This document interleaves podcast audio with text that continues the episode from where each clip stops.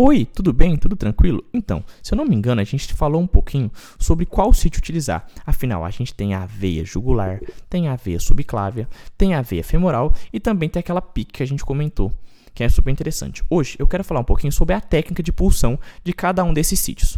Meu nome é Lucas e esse é o Consegue Me Explicar. Antes de mais nada, eu tenho que fazer aquele pedido. Se você ainda não segue Consegue Me Explicar aqui no Spotify e no Castbox, por favor, cogite seguir. Basta você clicar nesse botãozinho de seguir que você vai estar recebendo todo domingo três novos episódios. Todo domingo saem três novos episódios desse que é o seu, o meu, o nosso podcast. Além disso, eu também te convido a seguir a gente lá no Instagram. O Instagram do Consegue Me Explicar é o arroba Consegue Me Explicar underline. Arroba consegue me explicar, underline. E claro, se você gostar desse podcast, não esquece de clicar no botãozinho de gostei e de compartilhar com todos os seus amigos, que eu tenho certeza que esse podcast pode fazer a diferença e muito na vida dos seus amigos e na sua vida acadêmica. Certo? Tranquilo, né? Quando a gente pensar em fazer a técnica de pulsão da veia jugular interna, a gente tem que pensar sempre em uma coisa que eu acho interessante. É lembrar um pouquinho de um músculo específico, que é o músculo esternocleidomastoide. O músculo esternocleidomastoide é um músculo longo e bilateral, que flexiona o pescoço tanto lateralmente como anteriormente, ele, bem como rotaciona a cabeça contralateralmente e ao lado da sua, contra, é, e, a, e ao lado da sua contração. E ele é um músculo que está extremamente relacionado a algumas inervações neuromusculares do pescoço e tudo mais. É interessante também se lembrar a origem dele. A cabeça external tem aquela questão que está ligada ao manubrio do externo. E a cabeça clavicular, a porção média da clavícula. Então você percebe que o, é um músculo esternocleidomastoide, é um músculo que possui duas cabeças. Cabeças ou ventre, se você quiser assim dizer. Quando a gente pensar em técnica de pulsão de veia jugular interna, a gente tem que pensar sempre em nesse músculo, que é o músculo esternocleidomastoide, e também devemos pensar em um osso, que é a clavícula. A gente sempre tem que lembrar do ventre anterior do esternocleidomastoide, do ventre posterior do esternocleidomastoide e da clavícula. Esses três parâmetros vão formar um triângulo. No ápice desse triângulo, a gente deve posicionar o início da nossa pulsão, o sítio da nossa pulsão, sendo que o ápice desse triângulo sempre é cranial, é sempre apontado para a cabeça. O ápice desse triângulo é sempre apontado na cabeça. E Lucas, e onde que eu vou fazer? Eu encontrei o ápice desse triângulo. Vou fazer minha pulsão. Para onde eu vou direcionar a minha pulsão?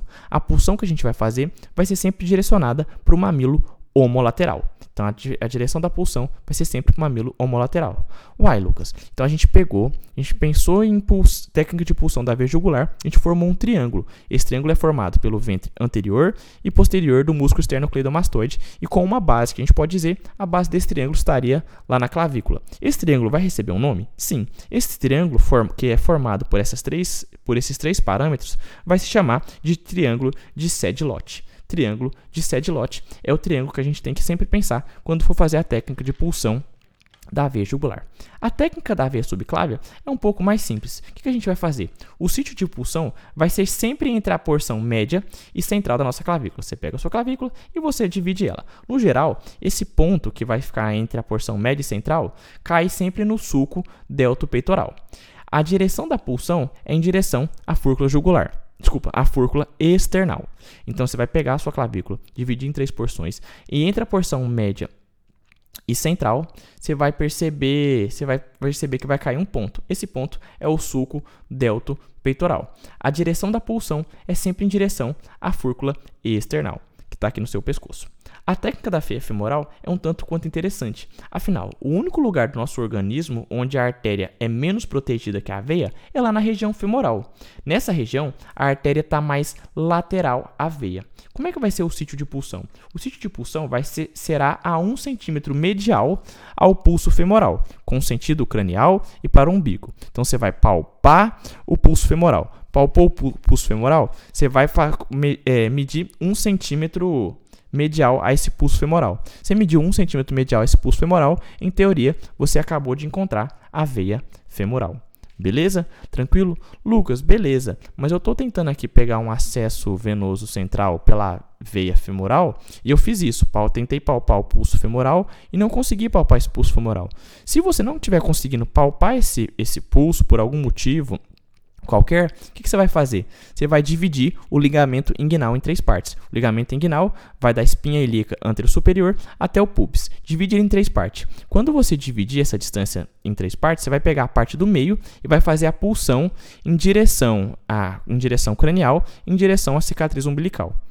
Beleza? Tranquilo? Então você pode pensar nisso. Outra técnica que pode ser utilizada é a técnica da a, a técnica de pulsão que a gente vai fazer na PIC. Lembra da PIC? Famoso catéter central de inserção periférica. O catéter central de inserção periférica, ele pode ser introduzido por meio da, do auxílio de um ultrassom. Isso vai ser bem interessante.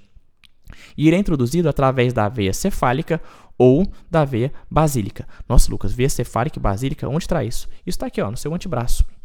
Então, eles, esses catéteres podem ser introduzidos através da veia cefálica ou basílica e eles vão em direção à região central, como por exemplo a veia cava superior, podendo chegar até o átrio direito. A vantagem, como eu já te falei da PIC, é que a PIC tem mais tempo, você pode, o, ela tem mais, você pode ficar com mais tempo por ela e costuma ter menos complicações, como por exemplo complicações em relação à pleura e até algumas artérias na região. Então, ela é bem interessante por conta disso. Beleza? Tranquilo? Eu acho que era isso que eu queria falar com você sobre essa questão de como fazer essas técnicas. Eu espero que você tenha gostado desse episódio. E claro, se você ainda não seguiu Consegue Explicar aqui no Spotify e no Cashbox, por favor, cogite seguir. Basta você clicar nesse botãozinho de seguir que você vai estar recebendo todo domingo três novos episódios. Sim, todo domingo tem saído três novos episódios desse que é o seu, o meu, o nosso podcast. Além disso, se você quiser, siga a gente também no Instagram. O Instagram do Consegue Me Explicar é o arroba consegue me explicar, underline. Arroba consegue me explicar, underline. E não se esquecer que o triângulo formado pelo ventre anterior e posterior do esternocleidomastoide com a clavícula recebe o nome de triângulo de Sedilot. S-E-D-I-L-L-O-T. Só dando uma reforçada nesse triângulo, nesse nome, porque às vezes a gente esquece e pode ser cobrado. Triângulo de Sedilot. Beleza? Tranquilo? Muito obrigado pela sua atenção. Um beijo para você. Valeu, falou e fui!